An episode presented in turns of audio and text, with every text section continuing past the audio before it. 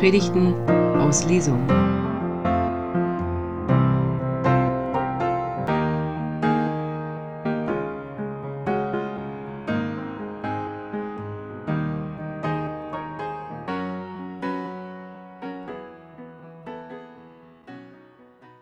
Wir haben darüber viel nachgedacht in diesem Jahr und ich habe gemerkt, dass ich das ganz oft hören musste in diesem Jahr. Für mich musste ich ganz oft hören, du bist Gott und siehst mich.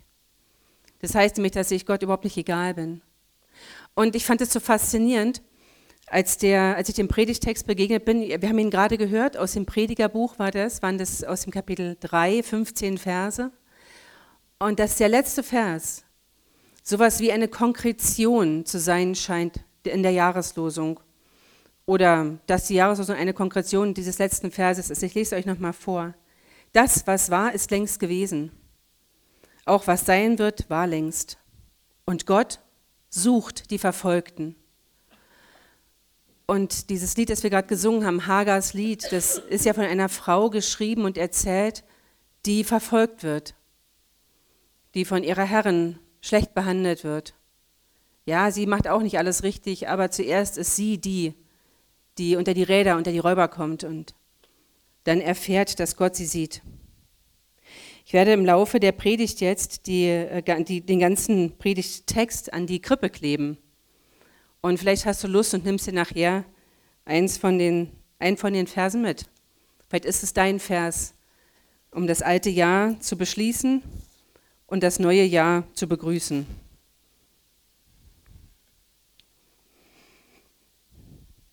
Du bist ein Gott, der mich ansieht. Du bist Gott und siehst mich. Und Gott sieht und sucht die Verfolgten. So endet unser Text. Ich möchte mit euch einmal durch, diesen, durch diese 15 Verse gehen und das, ihr braucht keine Sorge zu haben, wir werden wahrscheinlich 19 Uhr pünktlich hier raus sein. Wenn nicht, ähm, seid euch sicher, das Jahr geht nicht früher zu Ende als geplant. Für alles gibt es eine Zeit. Für alles.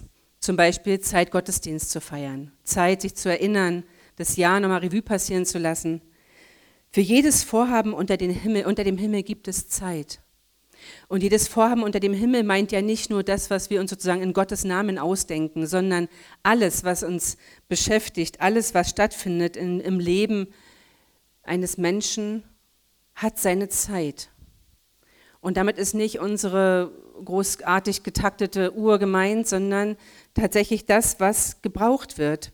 Die Zeit, die ein Vorhaben braucht. Und manches dauert länger und anderes geht schneller. Als ich mal so richtig schweren Liebeskummer hatte, da sagte jemand zu mir, es dauert, wie es dauert. Das war für den Moment nicht so toll, ich gebe es zu. Ich dachte, na ja, aber kannst du es nicht beschleunigen? Nee, man kann nichts beschleunigen. Alles hat seine Zeit und manches geht schneller und anderes braucht länger. Also, alles, für alles gibt es eine Zeit. Und jedes Vorhaben unter dem Himmel hat seine Zeit. Es gibt die Zeit zu gebären und die Zeit zu sterben. Das heißt ja, dass wir feststellen, und das wissen wir alle, unser Leben ist endlich. Und wir sollten so leben, als wäre es endlich. Das heißt, wir sollten die Dinge, die wichtig sind, nicht aufschieben. Warten wir nicht auf einen besseren Moment, es gibt nur einen Moment, der der richtige ist und das ist der Moment jetzt. Wenn du jetzt das Gefühl hast, dass etwas Wichtiges gesagt oder getan werden muss, dann tu es jetzt und warte nicht auf den perfekten Moment, den gibt es nicht. Wenn dein Gefühl dir sagt, jetzt ist der Moment, dann nennt man das Kairos. Das ist dieser besondere, dieser einzigartige Augenblick, der so auch nicht wiederkommt. Nutze die Zeit, die Zeit zu gebären und die Zeit zu sterben, die Zeit zu pflanzen und die Zeit, Gepflanztes auszureißen. All das gehört zu unserem Leben dazu. Und ja, wir müssen manchmal auch Gepflanztes ausreißen, um Platz für Neues zu schaffen. Wir müssen uns manchmal von Dingen verabschieden, um Platz für neue Dinge zu haben. Manche Beziehung muss enden, damit eine neue Beziehung, zum Beispiel die Selbstbeziehung, Raum findet. Das ist sehr, sehr schmerzhaft, aber das Tolle am, Buch Prediger ist, dass der so unfassbar nüchtern ist. Er weiß, das Leben des Menschen ist ambivalent. Es bewegt sich immer zwischen hier und dort. Es gibt nicht den einen perfekten Lebensstil. Es gibt es nicht.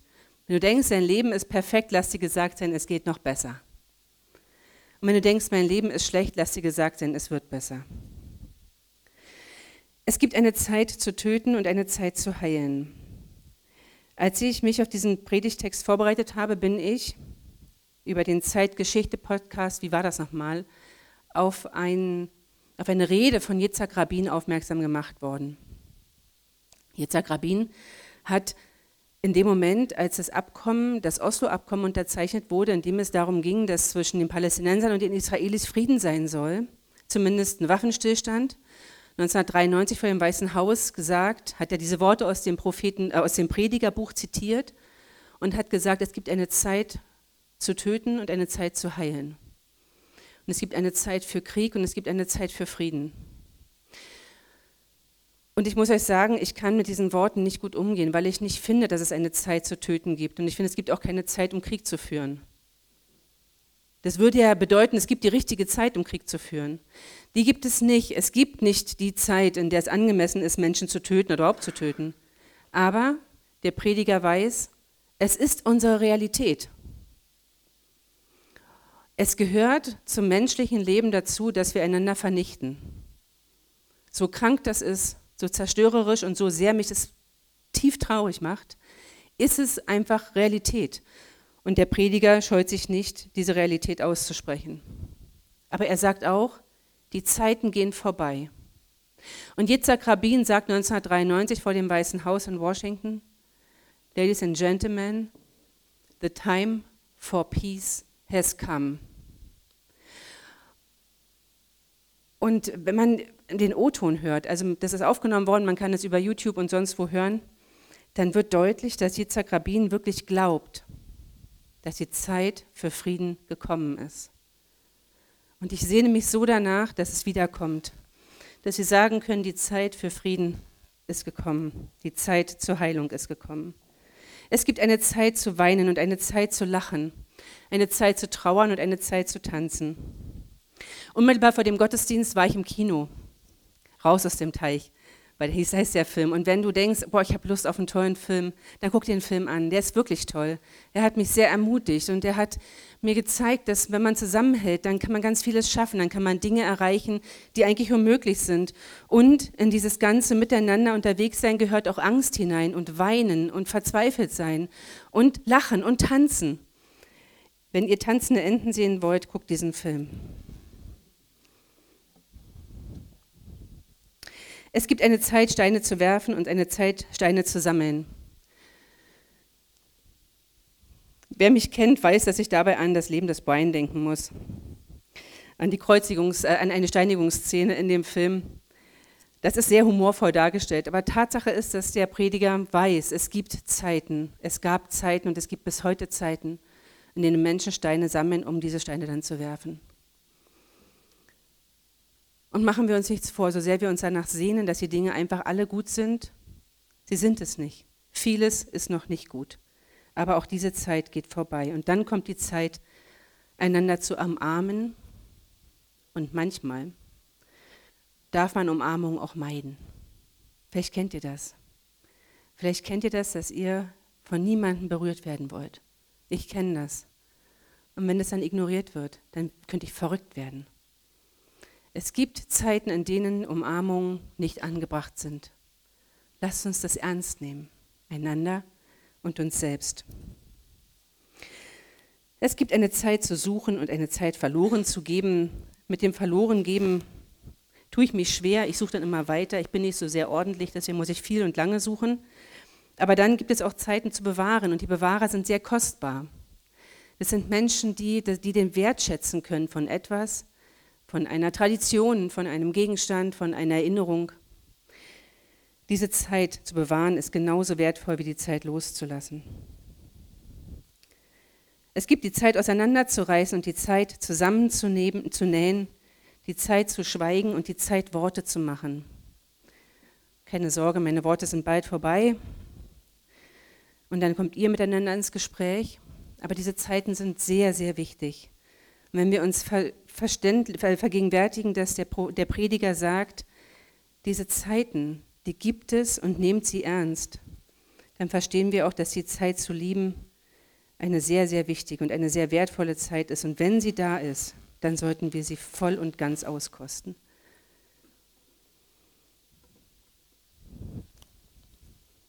Und dann fragt der Prediger, welchen Gewinn bleibt denen, die so handeln, die die Zeit voll auskosten, die wissen um die Zeit? Ich sah mir die Aufgabe an, die Gott den Menschen gab, damit sie sich ihr widmen. Und sein Fazit, alles hat Gott schön gemacht, zu seiner Zeit. Wenn es noch nicht schön ist, dann ist, es noch nicht, dann ist die Zeit noch nicht gekommen. Aber Gott hat alles schön gemacht zu seiner Zeit.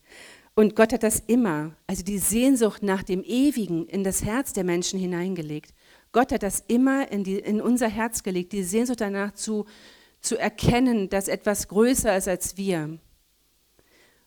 Und dann steht da, ohne dass sie herausfinden können, was Gott von Anfang bis Ende gewirkt hat.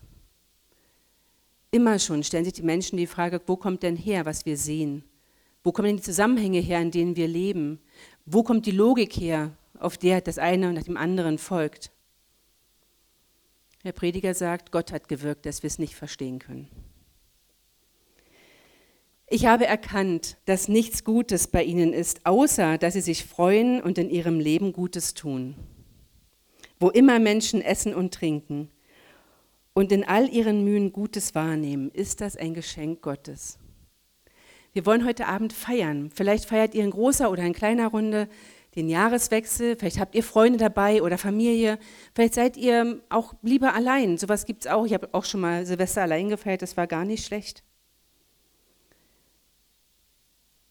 Wenn Menschen sich freuen und in ihrem Leben Gutes tun und wenn sie essen und trinken und essen und trinken aus Gottes Hand nehmen, dann ist das was Gutes. Es gibt nichts Besseres als genau das, zu essen und zu trinken und Gutes zu tun und sich am Leben zu freuen. Darauf reduziert sich alles. Ich habe erkannt, dass das, was Gott gemacht hat, immer fort sein wird. Dem ist nichts hinzuzufügen und davon ist nichts wegzunehmen. Gott hat die Menschen, Gott hat gemacht, dass die Menschen ihn achten. Ich habe erkannt, dass alles, was Gott gemacht hat, immer fort sein wird. Immer fort ist ein tolles Wort. Immer fort gehört zu den Wörtern, die ich gerne schützen würde. Weil es kommt so selten vor. Ich sage nie immer fort. Aber immerfort heißt, wie, also andauernd, es hört nicht auf. Es hört nicht auf, gut zu sein. Es hört nicht auf, sich immer weiter zu entwickeln und zu entfalten. Und dieses Jahr geht zu Ende und ein neues beginnt und das Ende des Jahres ist willkürlich vom Menschen festgelegt. Nicht Gott hat das Jahr beendet sondern wir Menschen brauchen diesen zeitlichen Rahmen und brauchen diesen Jahreswechsel und brauchen die Zäsur und müssen zurückschauen und müssen nach vorne gucken. Und das, was Gott macht, ist immer fort und wird nicht vergehen. Der Prediger, dem nachgesagt wird, er wäre wohl ein depressiver Mensch gewesen oder eine depressive Menschengruppe, der ist, glaube ich, nicht depressiv. Der ist einfach nur Realist. Und er sagt, so ist es und darum genießt das Leben und feiert das Leben und freut euch an dem, was ihr habt und hört auf, nach hinten zu schauen. Der letzte Vers, der ist so wichtig. Das, was war, ist längst gewesen. Lass es los. Das, was war, ist längst gewesen. Du kannst es nicht ändern. Du kannst die Vergangenheit nicht ändern. Du kannst nicht rückgängig machen, was war. All die Dinge, die in deinem Leben vielleicht nicht so gut gelaufen sind, du kannst sie nicht mehr rückgängig machen. Aber du kannst Entscheidungen treffen. Ab sofort, in dem Moment, kannst du sagen, ich möchte gerne die Dinge jetzt anders machen. Und dann wirst du vielleicht wieder einmal feststellen müssen, ja, ich muss wieder loslassen, ich habe wieder Fehler gemacht. So what? Und was kocht hier? Das ist der Punsch. Ist egal. Störungen haben Vorrang, alles hat seine Zeit. Und damit sagt der Punsch auch, kommt zum Ende. Das will ich auch machen. Lass los, was hinter dir liegt, sagt der letzte Vers dieses großartigen Predigtextes. Lass los, was hinter dir liegt. Du kannst es nicht mehr ändern. Strecke dich aus nach dem, was da vorne ist, was vor dir liegt. Strecke dich aus ins neue Jahr. Heiligabend habe ich gesagt, ich habe fertig mit 2023. Ich bin durch. Es reicht. Darf jetzt zu Ende gehen. Ich will auch nicht mehr so lange nach hinten gucken. Ich will nicht mehr so lange mich über das ärgern, was alles ärgernswert war. Ich habe mich über viel mehr geärgert, als hätte sein müssen. Ich möchte gerne nach vorne schauen, den kreativen Raum entdecken, der da kommt, die Chance ergreifen, die sich mir immer wieder bietet. Meine nächste Chance, mein Spielfeld. Da, wo ich mich entfalten kann, mit all meinen Gaben und all meinen Fähigkeiten und all mein, meiner Energie. Lass los, was hin, hinter dir liegt. Beginne neu. Und dann kommt die Jahreslosung 2024. Beginne neu. Steht da nicht. Aber da steht, alles, was ihr tut, geschehe in Liebe. 2024. Alles, was ihr tut, geschehe in Liebe. Du bist Gott und siehst mich. Immerfort bist du da. Und alles, was ihr tut, geschehe in Liebe. Amen.